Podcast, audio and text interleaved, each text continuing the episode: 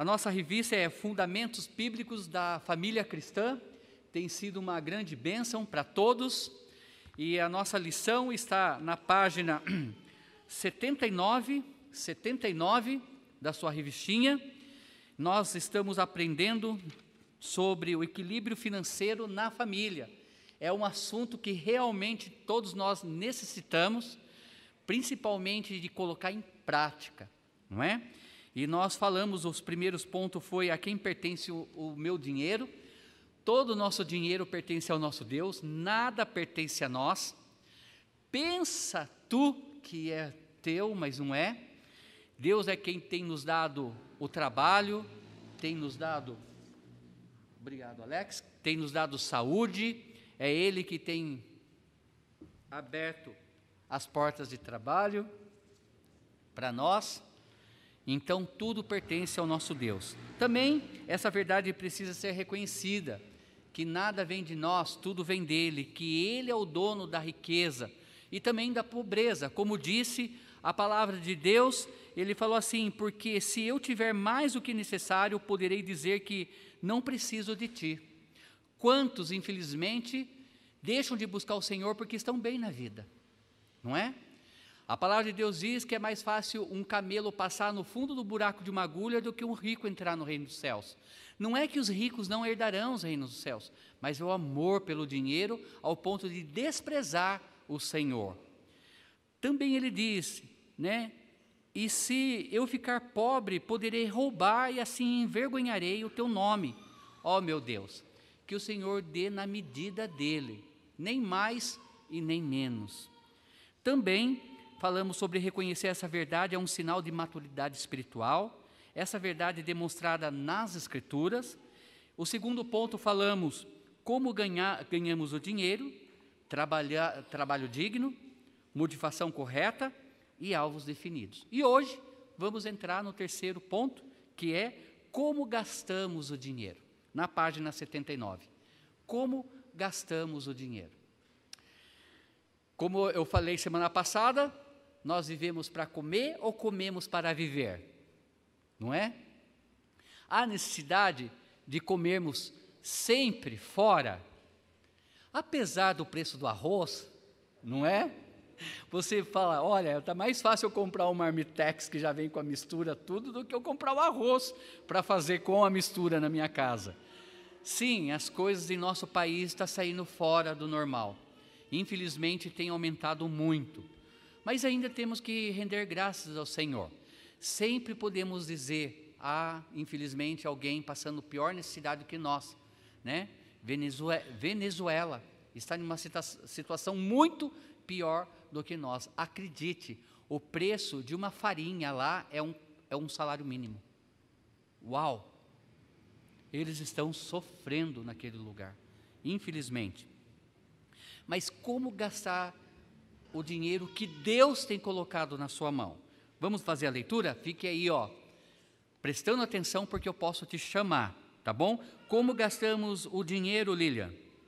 Acordo entre os cônjuges, prudência, discernimento, sensatez, planejamento, liberdade para com as coisas eternas, visando o reino de Deus, missões, evangelismo, assistência social, Fidelidade nos dízimos e nas ofertas na igreja local fazem parte de uma estratégia saudável, eficaz e agradável a Deus.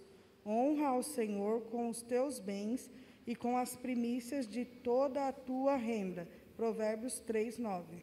Honra o Senhor com os teus bens e com as primícias de toda o quê? De toda o quê? Sua renda. Conversando com o pastor Benjamin, nós falando sobre isso, na realidade, primícias é aquilo que você separa em primeiro lugar para entregar ao Senhor. Eu já comentei com os irmãos sobre a ideia de dar os primeiros momentos quando você acorda como primícias ao Senhor, orando com Ele, falando com Ele. Nada mais é diferente também na parte do dinheiro. Aqui, toda a sua renda você entrega como primícias ao Senhor, também uma parte porque Ele merece o nosso melhor. Quando a gente olha para Antigo Testamento, nós podemos ver eles entregando seus dízimos e ofertas, mas também as primícias, quando eles plantavam, o primeiro, a primeira colheita era tirado e entregado para o Senhor. Tá? Se o Antigo Testamento era uma ordenança e alguns não acreditam que o Novo não seja, nós podemos observar o dízimo e oferta adentrando no Novo Testamento também.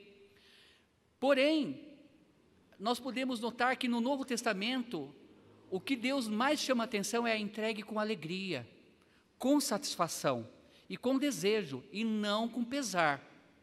Mas lembrando que Deus ele não coloca um valor determinado, como infelizmente muitas igrejas fazem, que é errado. Ele fala da décima parte. Ele fala de entregar com o coração, mas aqui ele fala as primícias ao Senhor da sua renda.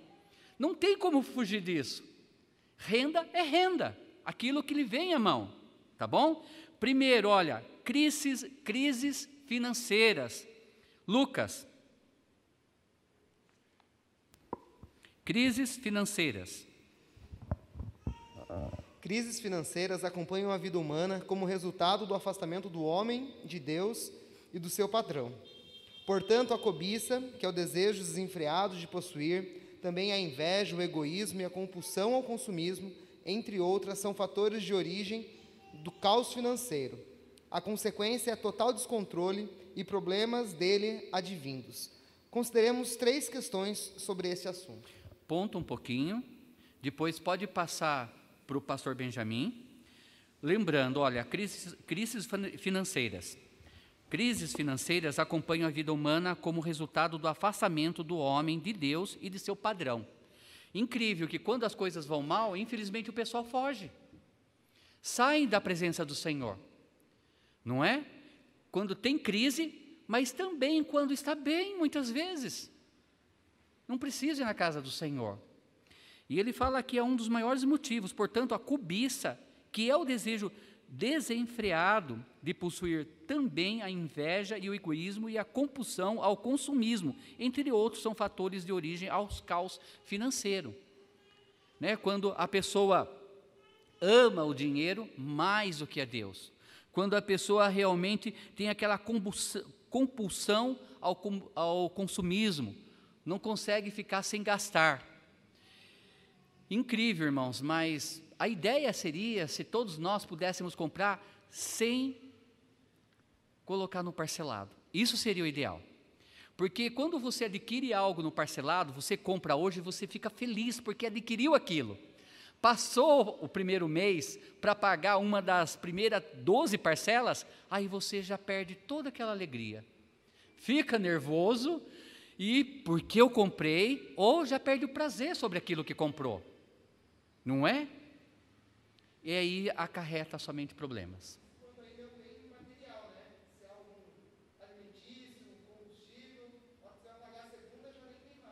Nem tem mais. Tem alguns hipermercados e mercados que eles parcelam. E olha, parcelar comida não é uma boa, porque é algo que você vai comer sempre, vai consumir sempre e vai se afundar. Mas alguém quer comentar sobre esse trecho? Certo. Pastor, de onde podem vir as crises?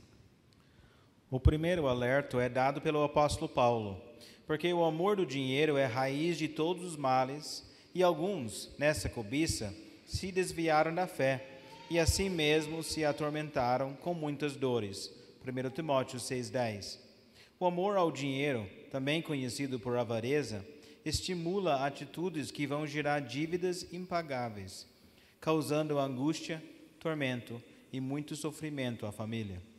Então, qual é a, o maior problema? A cobiça, não é? A cobiça pelo dinheiro. Olha só, né, o versículo, porque o amor do dinheiro é a raiz de todos os males. E alguns nessa cobiça se desviaram da fé e a si mesmos se atormentaram com muitas dores. Um grande problema é quando você nunca está feliz, está insatisfeito com aquilo que você tem. Sempre quer ter mais. Queremos melhorar? Sim. Queremos ter uma casa melhor? Sim. Não há nada de errado nisso.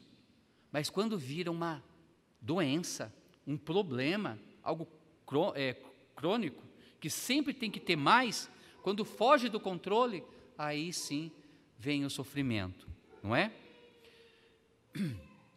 Alex, passa para Elisane para mim. Alguém quer comentar algo sobre a cobiça? Sobre de onde pode vir as crises? O primeiro é o amor pelo dinheiro. O amor, né? Sem freio. Olha, pode ler para nós, Elisane, poderão existir crises?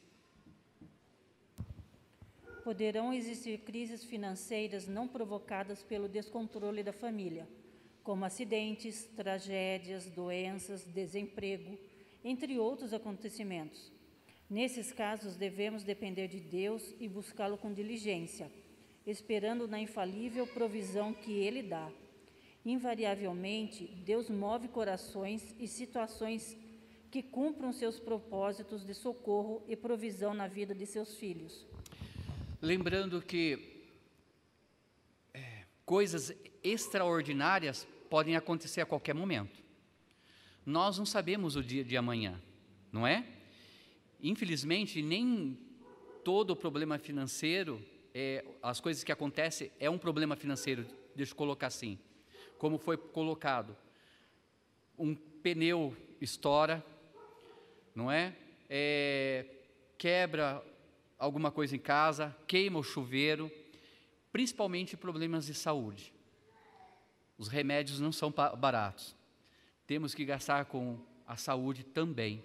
Então, coisas extraordinárias acontecem. Aqui ele vai dizer um pouco mais para frente que nós devemos também pensar naquela caixinha de emergência dentro da nossa casa, né? Guardar um dinheiro extra. Nem todos conseguem, mas a gente entende que problemas surgem, vão aparecer. Foge do controle alguma vez. Quem já não assistiu o desenho Up, né? Que eles sempre querem fazer uma viagem no final estão lá colocando a moedinha, guardando no porquinho, de repente fura o pneu, quebram. Cai lá, né, a, numa chuva, a antena, quebra o telhado, quebram o porquinho. Sempre estão gastando. Coisas realmente acontecem. Nem tudo é problema por outra, é causado por outras coisas, mas infelizmente acontece. Como enfrentar, enfrentá-las e superá-las, Neide?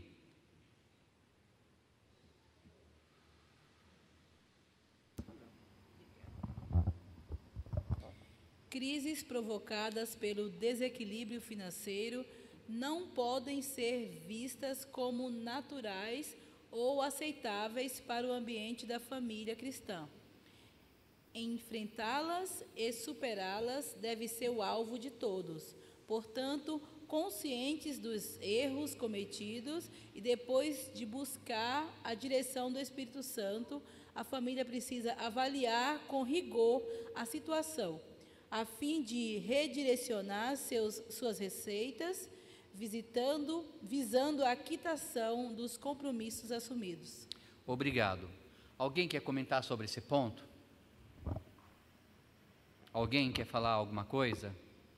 Olha, crises provocadas pelo desequilíbrio financeiro não podem ser vistas como naturais ou aceitáveis para o ambiente da família. Infelizmente, muitas famílias se acostumam com o problema e a bola de neve só vai aumentando, só vai aumentando. Não pode ser assim. Pastor Benjamin.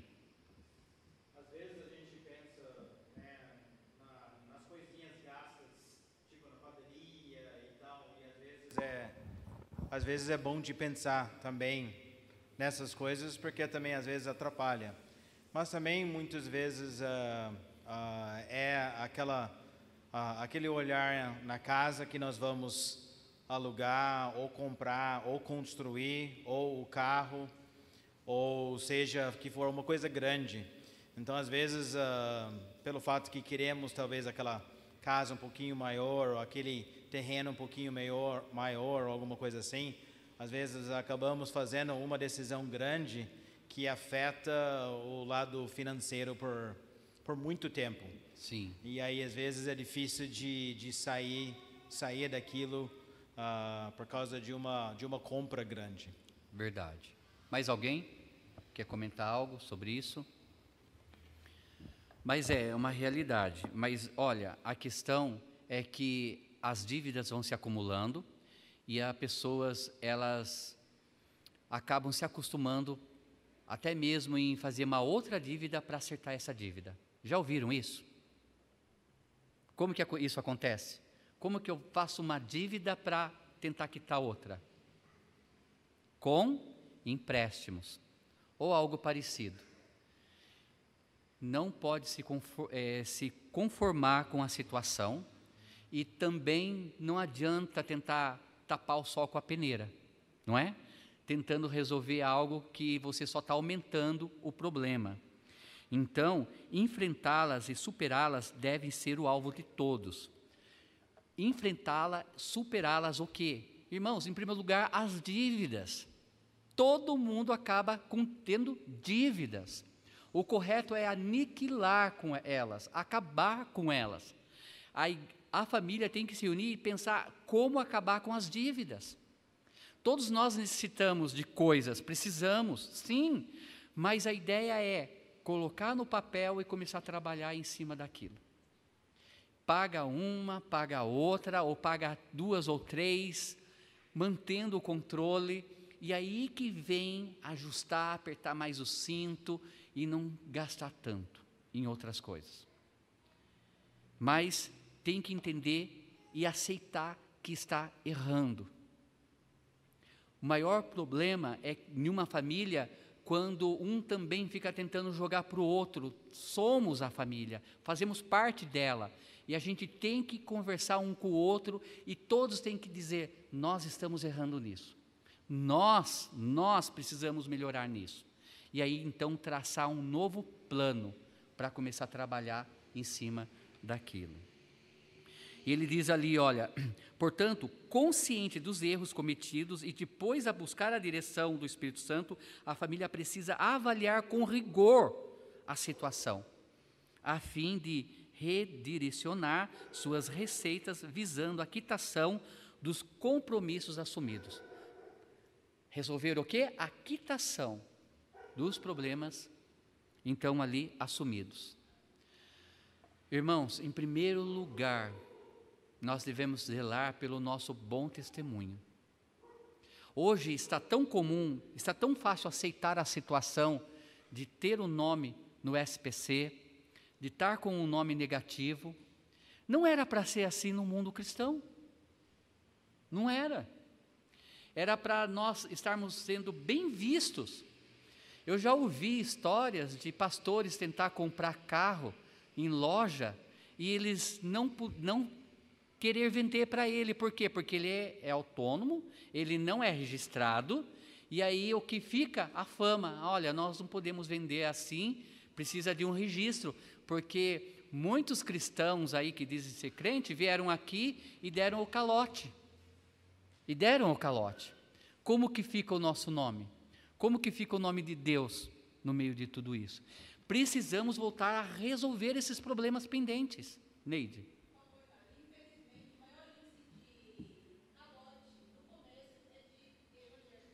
são, está sendo evangélicos.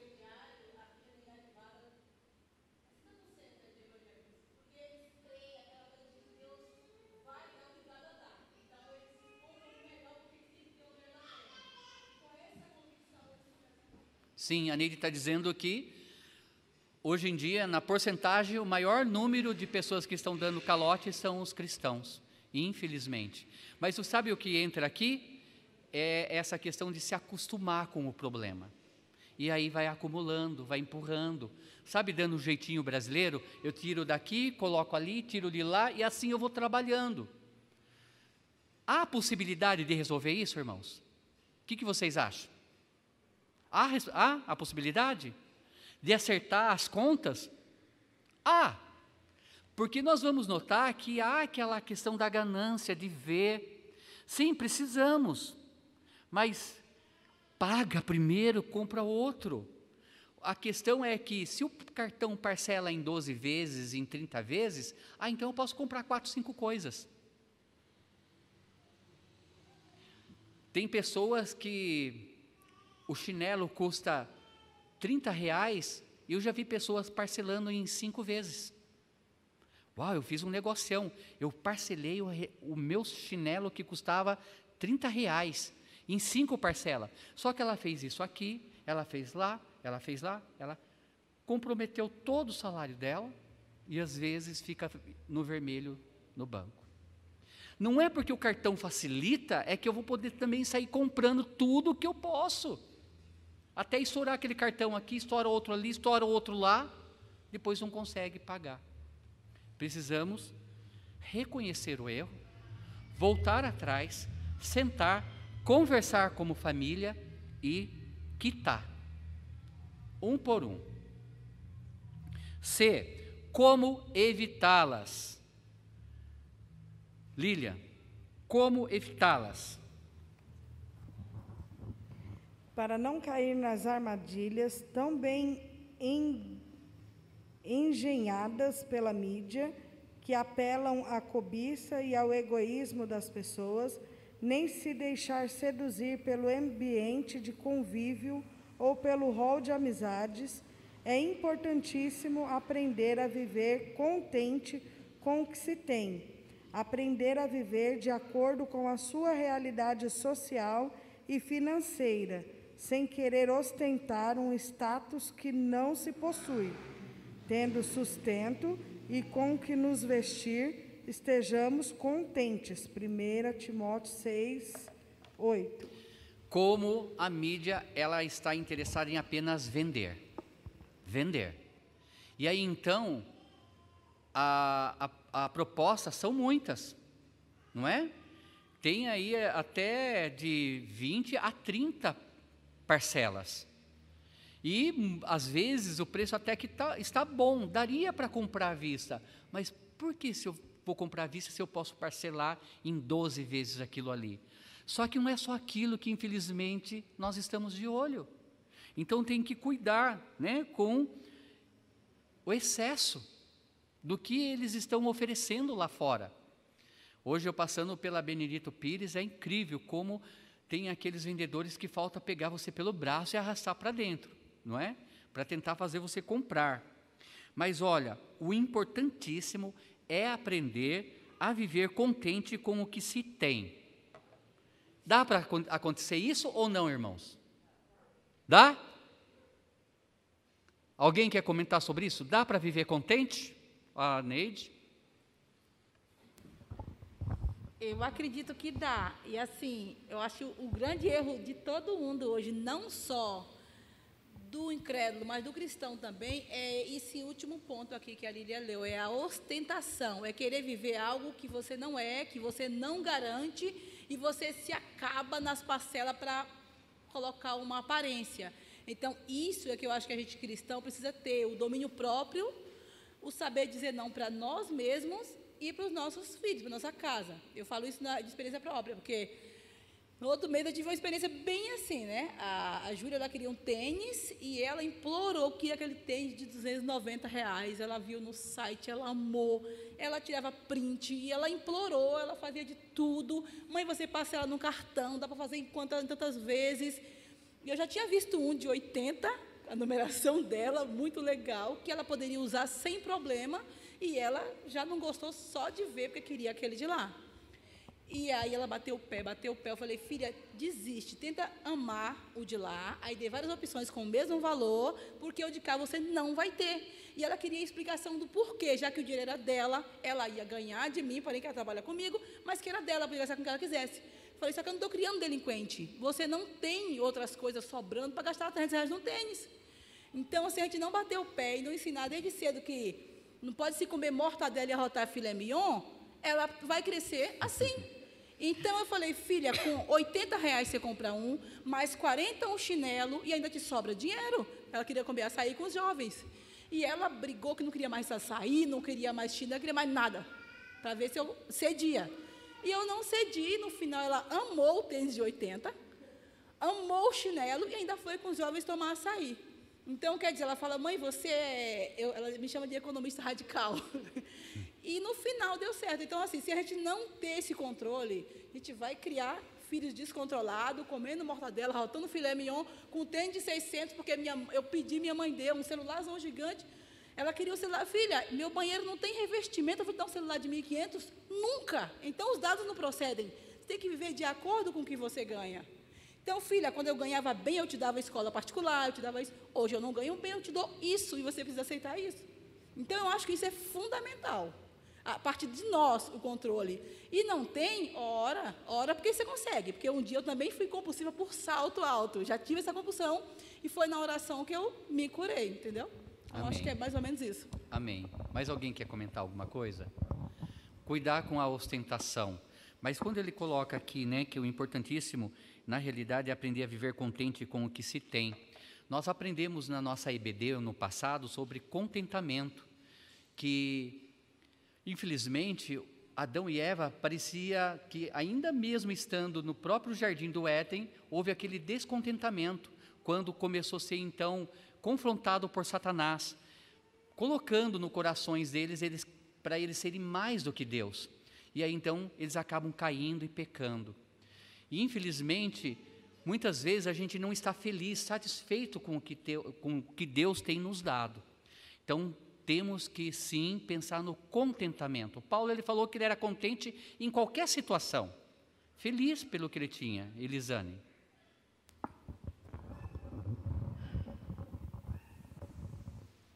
Outra coisa também, que nem a, a questão da ostentação, ver pela internet coisas.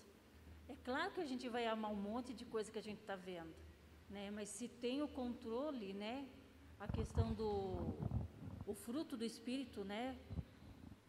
Então usar isso, é, a sabedoria. Você se apoiar num cartão de crédito, primeiro que, ah, mas eu tenho dois, três, quatro, tenho dez. Para que tudo isso, sendo que cada um vai ser em cima eles vão te dar um limite em cima do teu salário.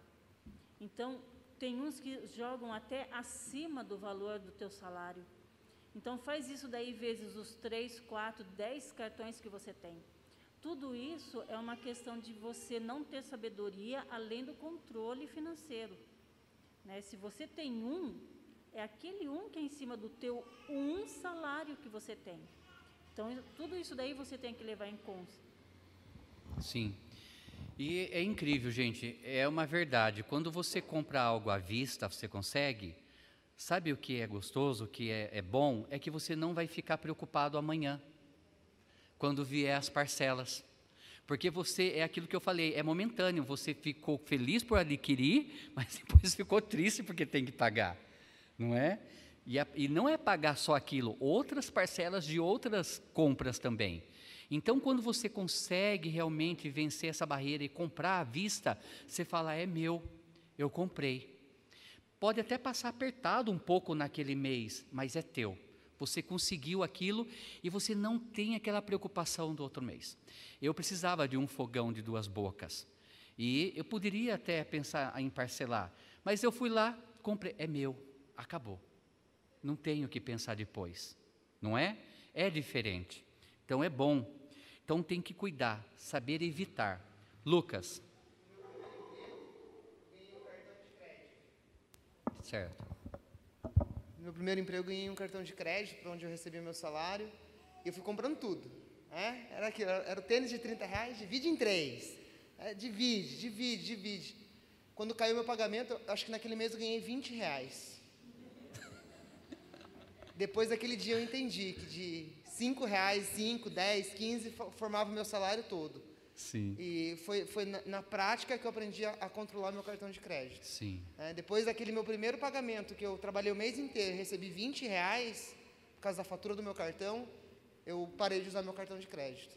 É, eu falei, eu vou pagar e realmente o cartão de crédito é um, uma opção para um momento de aperto, um, um, um, um recurso mas não, é, não deve ser um, algo rotineiro na minha vida. Sim. É, então eu aprendi do modo prático, triste, você olhar para aquelas suas coisas no, no seu armário e falar: olha meu pagamento onde está, né? Meu, meu pagamento dos próximos meses onde estão, né? Então é, é difícil, mas às vezes no, no pesar ali na prática ele funciona e é bem doloroso. Sim. Deixe para algo realmente que vai precisar lá na frente. Mas. Oi? Sim.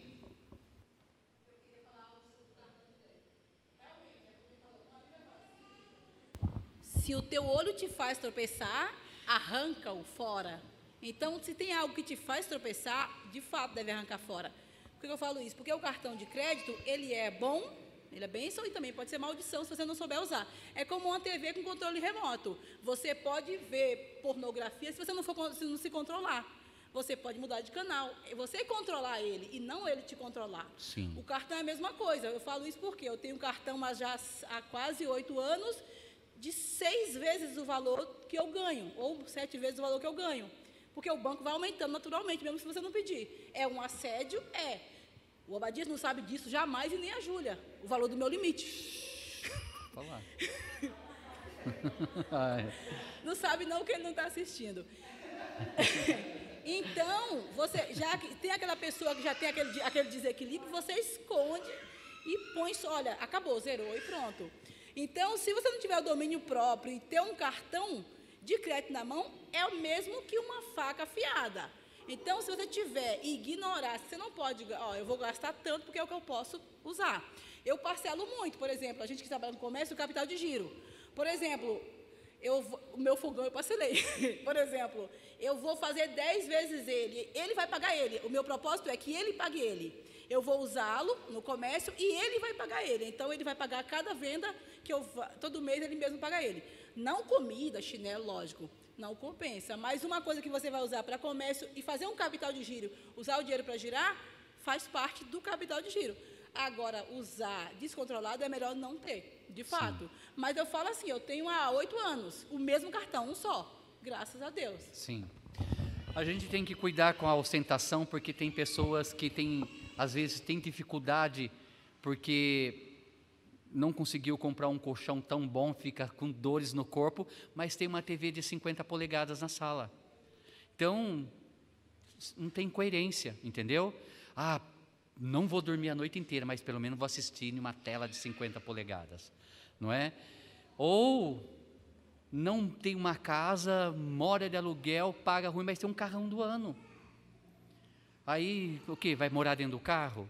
Não tem como. Então, ostentação tem que cuidar com isso. Até mesmo a questão de, né, gesseiros que nós estamos fazendo orçamento com eles, ele falou, assim, um deles falaram, olha, eu fui oferecer o serviço para uma pessoa, ele falou assim, ah, ficou caro, mas eu olhei lá uma TV de 50 polegadas e um carrão na casa, mas ficou caro para colocar o gesso, né, no que precisava. Então, cuidado com a ostentação, né, cuidado. Temos que cuidar com isso. Como evitá-las, né? Foi lido ali, tendo sustento com o que nos vestir, estejamos contentes. 1 Timóteo 6, 8. 2. Equilíbrio financeiro no lar. Adriana.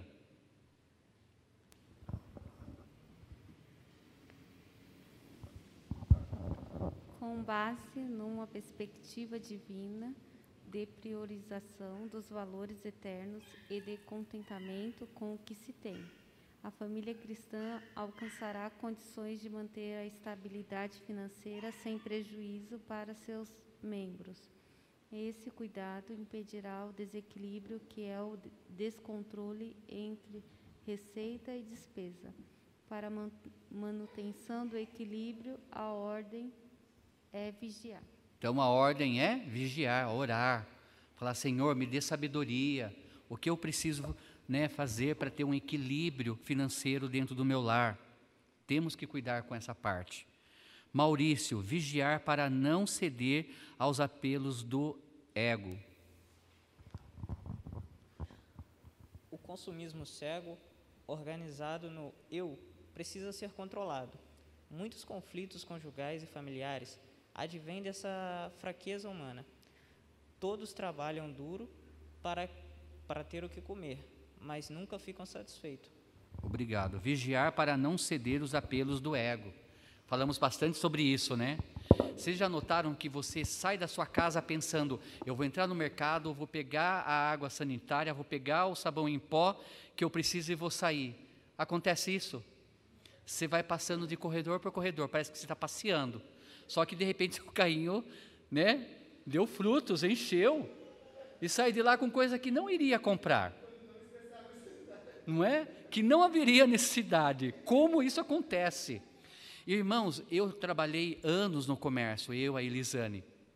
No Carrefour, nós tínhamos reuniões, né, da, da, fazia parte ali do, do, do corpo de líderes, porque eu era gerenciador, e falavam até que estilo de música que ia colocar no ambiente da loja, para fazer com que o povo gastasse mais. Então, até mesmo a música mexe com as pessoas. Se era uma música mais badalada, mais rápida, o pessoal começa a jogar coisa no carrinho sem pensar muito. Então não era para colocar música muito calma, porque o pessoal ia começar a meditar na vida, ah, eu acho que isso não é tão bom. Até nisso, estratégias para poder fazer com que o povo gaste mais. E isso acontece mesmo, acontecia. Então, cuidado, né? Tem que ter aquele a, vigiar para não ceder aos apelos do ego. Ah, eu tenho cinco camisas. Para que mais uma? Há mulheres que têm uma coleção de sapatos, outras de bolsas, não é? E aí vai. Nada contra se você pode pagar, se você está conseguindo pagar. Mas tirar de um lugar que você está necessitando para colocar para algo que não tem tanto, aí é o problema. Aí é a dificuldade. Então tem que parar. Tá bom?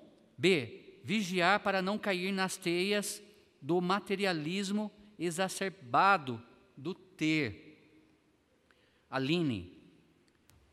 Os lares. Os lares cristãos precisam se orientar por decisões firmes sobre as prioridades da família e não fazer concessões aos apelos do sistema materialista da mídia que impera no mundo. Se eu tiver mais do que o necessário, poderei dizer que não preciso de ti. E se eu ficar pobre, poderei roubar, e assim envergonharei teu nome, ó meu Deus. Provérbios 39.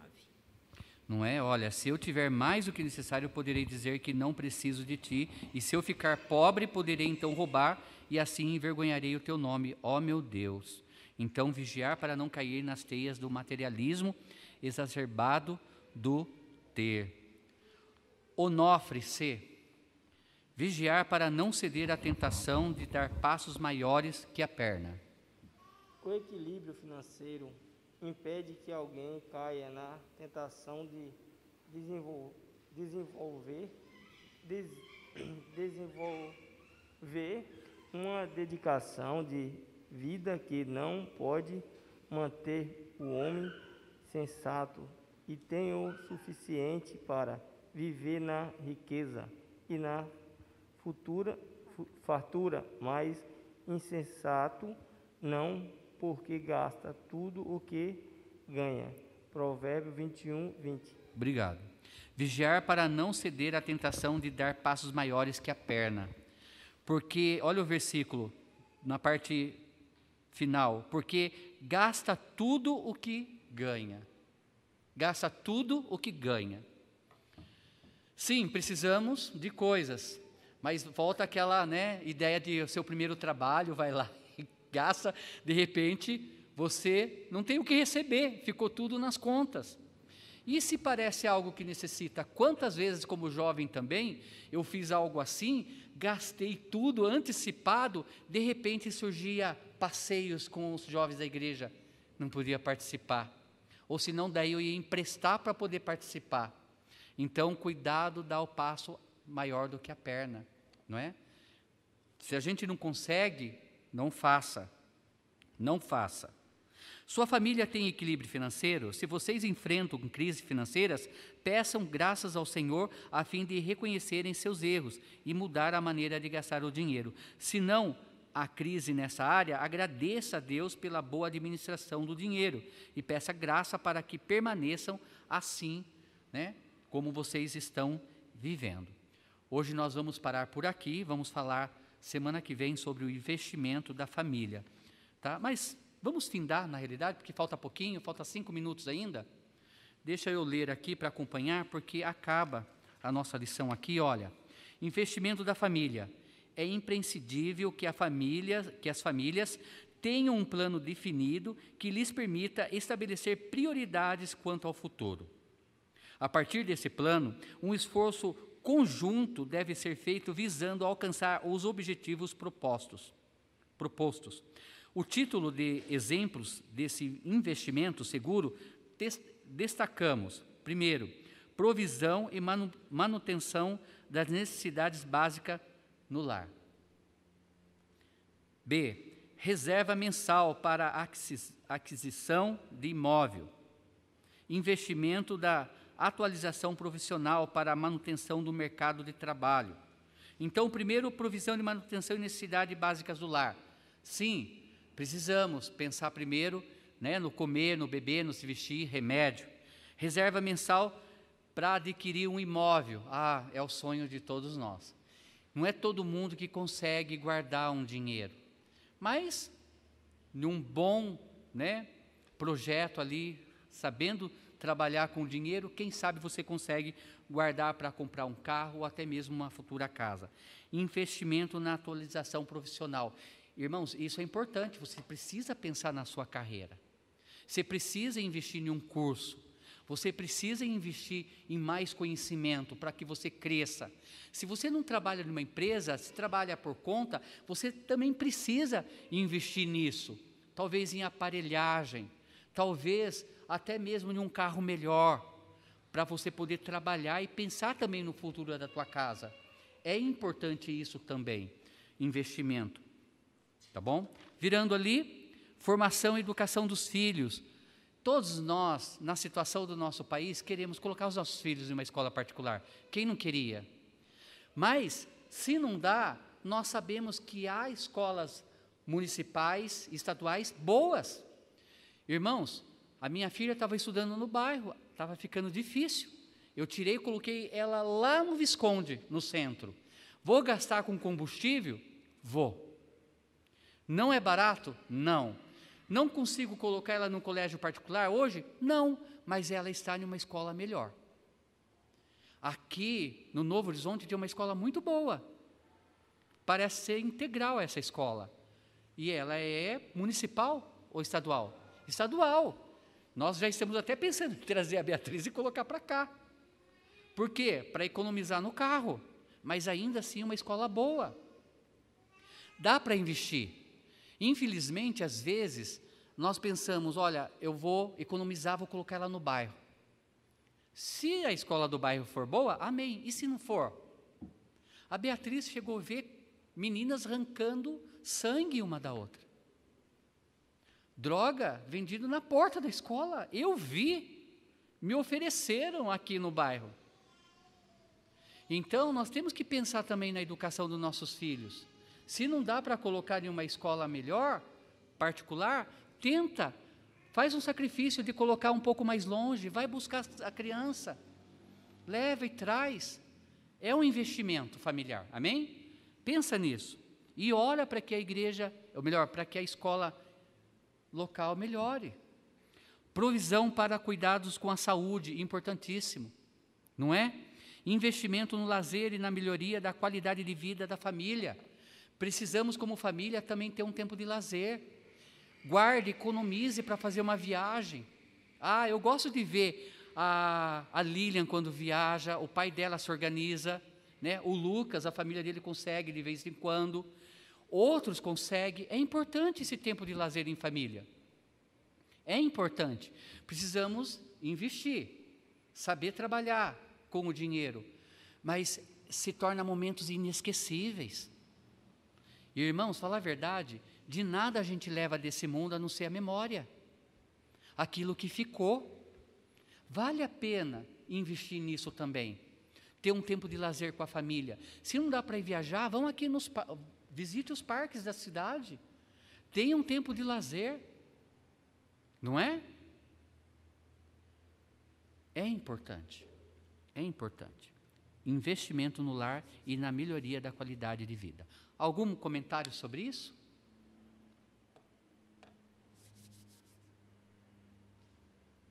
Algum comentário? Oi. O quê? É seu A e dali por diante. Da onde? Qual página? Não, da página 81. Na verdade, o C teria que ser o A, né? É, começa do C e depois vem Isso, investimento na atualização Ele tem profissional. terceiro lugar, assim, na, Sim. olhando. Porque se a gente não se formar, não ter uma profissão, você não consegue fazer nada disso. Por- Sim, é, ele talvez verdade, um- A sequência está errada, na minha opinião. É, ele talvez não pensou nessa, nessa questão de colocar em ordem ali, né? O que seria mais necessário. Lógico, para o cabeça do lar, né? Ou para aqueles que estão ajudando no lar, muitas lares também as mulheres trabalham, eu não vejo nada errado nisso. Tem que pensar em investir, talvez em primeiro lugar, inverter ali. Porque daí vai dar manutenção no lar, com o investimento que entrar. Porque é necessário. O casal precisa investir na formação. Precisa. Se o casal ou só o marido trabalha, precisa. Só a mulher precisa. É importante isso. É importante para que a manutenção da casa eles possam conseguir suprir as necessidades dela. Porque senão vai ter problemas. Amém? Mais alguma colocação? Certo. Vamos encerrar por aqui que deu o nosso horário e nós vamos entrar então na semana que vem relacionamento na melhor idade e terceira idade. Ah, pastor, então eu não venho semana que vem. Você vai envelhecer. Se Deus não te levar, você vai envelhecer. Então é para você também. Amém? Eu estou quase lá entrando na minha terceira idade. Mas é incrível, amados irmãos.